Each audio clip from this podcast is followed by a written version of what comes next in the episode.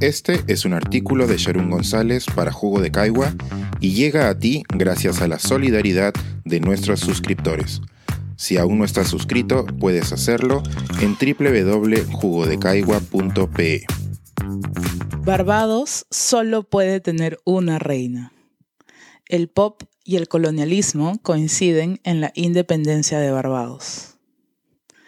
Rihanna es, tal vez, la persona originaria de Barbados más conocida y rica del mundo.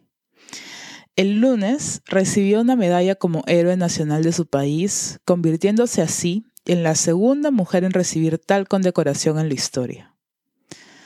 Además de ser la cuna de una reina pop contemporánea, Barbados tuvo ese día grandes razones para celebrar.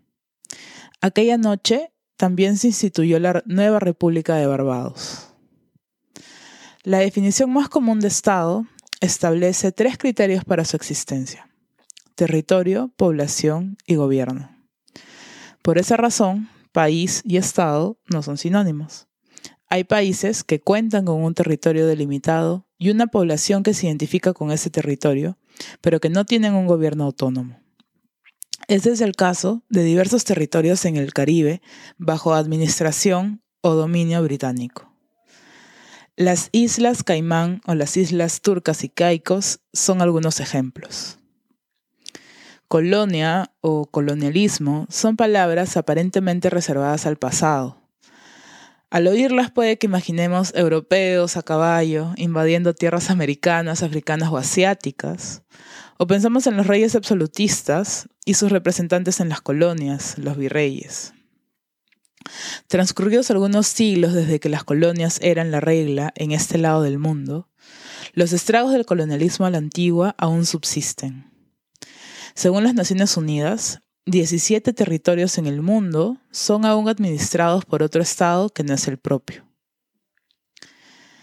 En realidad, Barbados es un territorio independiente desde 1966 el martes 30 de noviembre cumplía 55 años de independencia del Reino Unido.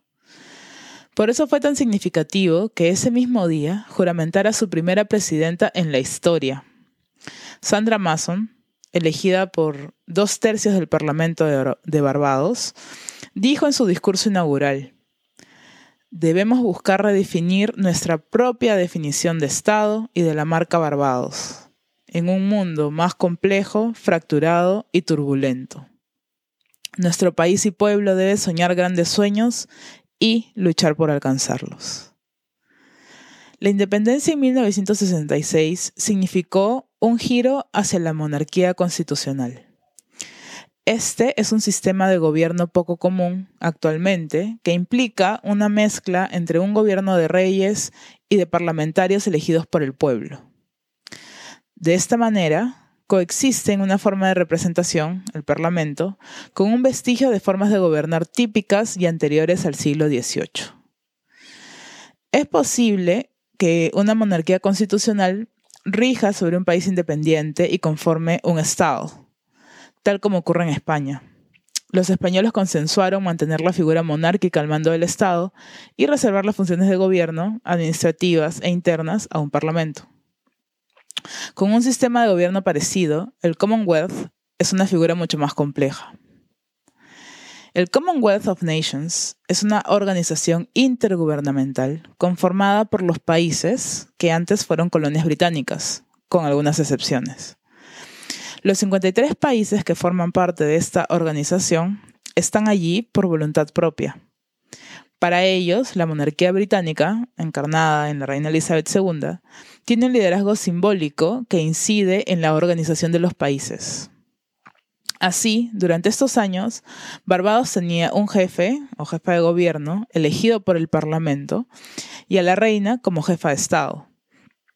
Esta parte no va a cambiar con la declaración de Barbados como república. El cambio es mucho más nominal que estructural. Las referencias a la corona o a la realeza dejarán de ser usadas en el nombre de las instituciones. La Fuerza Policial Real de Barbados pasará a ser el Servicio Policial de Barbados, por poner un ejemplo. No por eso es menos significativo para una población con una independencia tardía respecto al resto de países de la región. Durante más de 300 años, el Reino Unido amasó una gran riqueza en Barbados, sostenida por la explotación de africanas y africanos esclavizados. Como otras islas del Caribe, este país tardó años en cambiar su condición subordinada. Aún hoy, el pasado esclavista y la dependencia de otro Estado representan grandes retos a futuro para el nuevo Estado. Perspectivas más escépticas sobre la más reciente república se preguntan si Barbados se arrepentirá de su decisión. Mientras tanto, con la ceremonia de lunes en la noche, Rihanna ha pasado a ser la única reina de Barbados. Este es un artículo de Sharon González para Jugo de Caigua y llega a ti gracias a la solidaridad de nuestros suscriptores.